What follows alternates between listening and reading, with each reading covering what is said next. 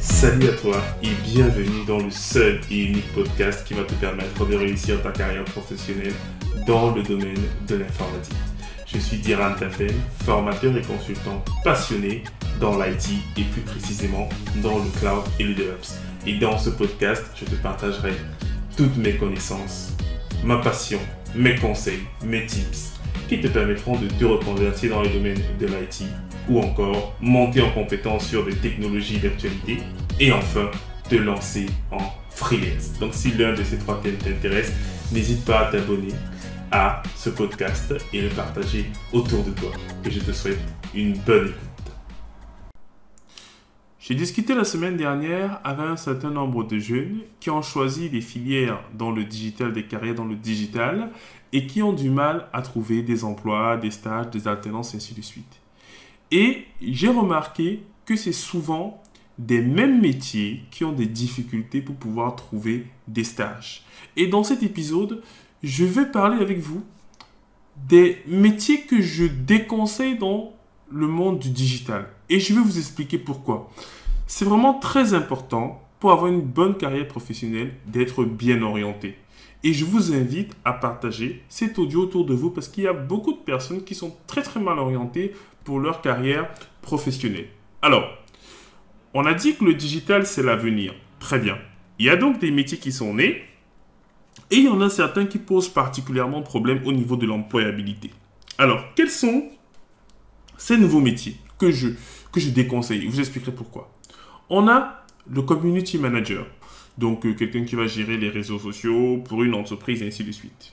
On a les métiers de graphiste et monteur. On a les métiers également d'UX design et on a les métiers de marketing digital. C'est les quatre que j'ai identifiés après avoir échangé avec beaucoup d'apprenants sur le terrain, beaucoup d'étudiants sur le terrain et même des personnes qui travaillent déjà pour avoir leur retour sur ces domaines-là. Donc c'est pour ça que je me limite à ce que j'ai vu, à ce que j'ai pu constater sur le terrain. Je répète encore les quatre domaines. Community Manager, graphiste monteur, UX design et marketing digital. Donc, c'est des métiers effectivement que je vilipende au maximum et que je ne recommande même pas aux jeunes que je vois postuler effectivement pour faire ces métiers-là. Et je vous explique pourquoi très rapidement. Dans un premier temps, il faut savoir qu'il n'y a pas de barrière à l'entrée. Généralement, pour faire ce genre de formation, en fait, c'est accessible à tout le monde.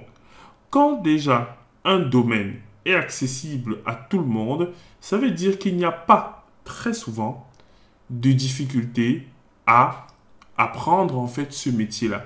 Et s'il n'y a pas de difficulté, ça veut dire que vous ne pourrez pas facilement vous démarquer du lot. Donc, pas de barrière à l'entrée, les amis. C'est la première chose qui doit attirer votre attention. C'est quand pour pouvoir terminer un cursus, faire une formation, en réalité, il n'y a pas de grosses difficultés pour pouvoir, euh, en termes de prérequis, en termes de base, quand on accepte tout le monde, sachez que c'est la porte ouverte à la jungle, vu qu'il y aura tout le monde là-bas. C'est un peu comme les facultés de droit. Ensuite, la deuxième raison, c'est qu'il n'y a pas assez de postes à la sortie. Et ça, c'est un gros problème. On dit que le digital embauche beaucoup, mais pourquoi est-ce que ces personnes-là ont du mal à trouver un emploi? C'est simplement parce que dans le digital, il y a encore des métiers qui ont de la difficulté à recruter on demande beaucoup d'informaticiens, des codeurs, programmeurs, euh, administrateurs systèmes et réseaux, parce que oui, c'est des métiers avec une forte valeur ajoutée. Mais ces autres métiers où on forme beaucoup trop de gens par rapport à la demande du marché, c'est la direction vers la case chômage. Troisième raison, très souvent, ces personnes qui sortent de ces formations sont obligées de se mettre freelance. Elles ne se mettent pas freelance parce qu'elles ont rêvé d'entrepreneuriat. Non, c'est parce qu'elles ne trouvent pas d'opportunités sur le terrain en termes de CDI. Et du coup, elles sont obligées de créer leur propre emploi et c'est très souvent pour des, pour des missions un peu précaires, euh, pour des missions ponctuelles. J'ai besoin d'un flyers, j'ai besoin que tu me montres ceci, j'ai besoin que tu me gères ma page, que tu me fasses une campagne pendant un mois, j'ai besoin de ceci, j'ai besoin d'un design pour... En fait, c'est les personnes qui font vraiment ce qu'on appelle en réalité à ce moment-là du freelancing parce qu'ils sont abandonnés à eux-mêmes. Alors, Je ne dis pas que c'est une mauvaise chose dans l'absolu, mais je trouve qu'il y a beaucoup trop de personnes qui se retrouvent en fait dans cette situation sans savoir que c'est ce qui les attend lorsqu'ils signent le contrat pour intégrer ces formations-là. Donc je répète encore, ce sont des formations ou des métiers à éviter au maximum. Très souvent sur LinkedIn, il m'arrive de clasher avec des gens euh, qui disent oui, mais Diran, tous les métiers sont importants. Moi, je suis dans la réalité, dans la vérité dans ce podcast. Donc, si vous voulez quelqu'un qui va vous flatter, allez chercher notre podcast à écouter. Mais moi, je dis la réalité des faits. C'est pour ça que je n'ai pas un langage très technique, je n'ai pas un langage de politicien. Non, c'est parce que je suis un tech qui explique des choses concrètes avec les termes que tout le monde emploie au quotidien.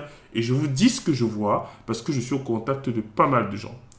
Quatrième raison pour laquelle je déconseille ces métiers-là, c'est que ce sont des métiers qui ne sont pas bien payés en général.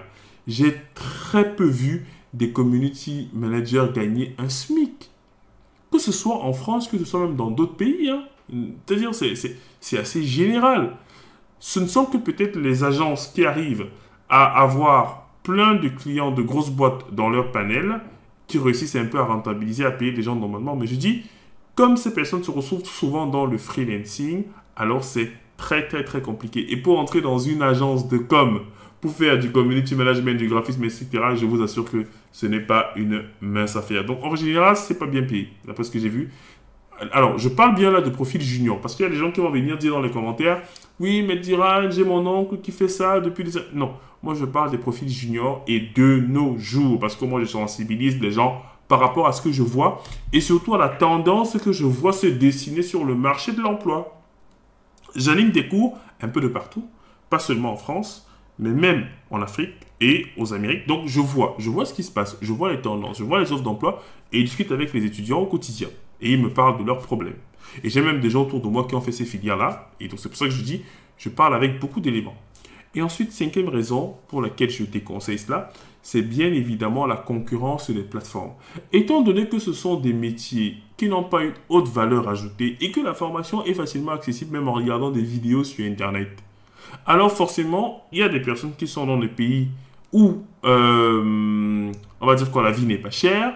Et forcément, si en France, il faut vivre avec 1500 euros, avec 200 euros dans leur pays, effectivement, ils peuvent vivre aisément. Et du coup, quelle est la conséquence immédiate? C'est qu'ils vont proposer un service, n'oubliez pas que c'est le digital. Et donc, si c'est le digital, ça veut dire que vous serez challengé avec des personnes qui sont dans d'autres pays pour une même prestation. Et quelle est la conséquence? C'est que ça tire les prix vers le bas. Et donc, si ça tire les prix vers le bas, les amis, vous aurez du mal à pouvoir subvenir à vos besoins dans ces métiers qui, on dit d'emblée, n'ont pas forcément de très très haute valeur ajoutée. Ou alors, pour la quantité de personnes qu'on forme, en fait, on n'a pas de travail à leur donner. C'est vraiment très délicat. J'ai l'habitude de travailler avec des personnes qui font des flyers, avec des personnes qui font du community management, et je vous dis, c'est pas évident. C'est pas évident. Et du coup, quand ils tombent sur un bon client, ils facturent trop trop cher, à mon avis. Et finalement, le client ne les rappelle plus et ne comprennent pas pourquoi. Donc, bien faire attention à ce domaine-là. Quelles sont les solutions que moi je conseille aux gens qui se sont embarqués dans ces métiers ou qui envisagent s'embarquer cela, euh, euh, s'embarquer dans ce genre de métier? Les amis, privilégiez les métiers d'avenir.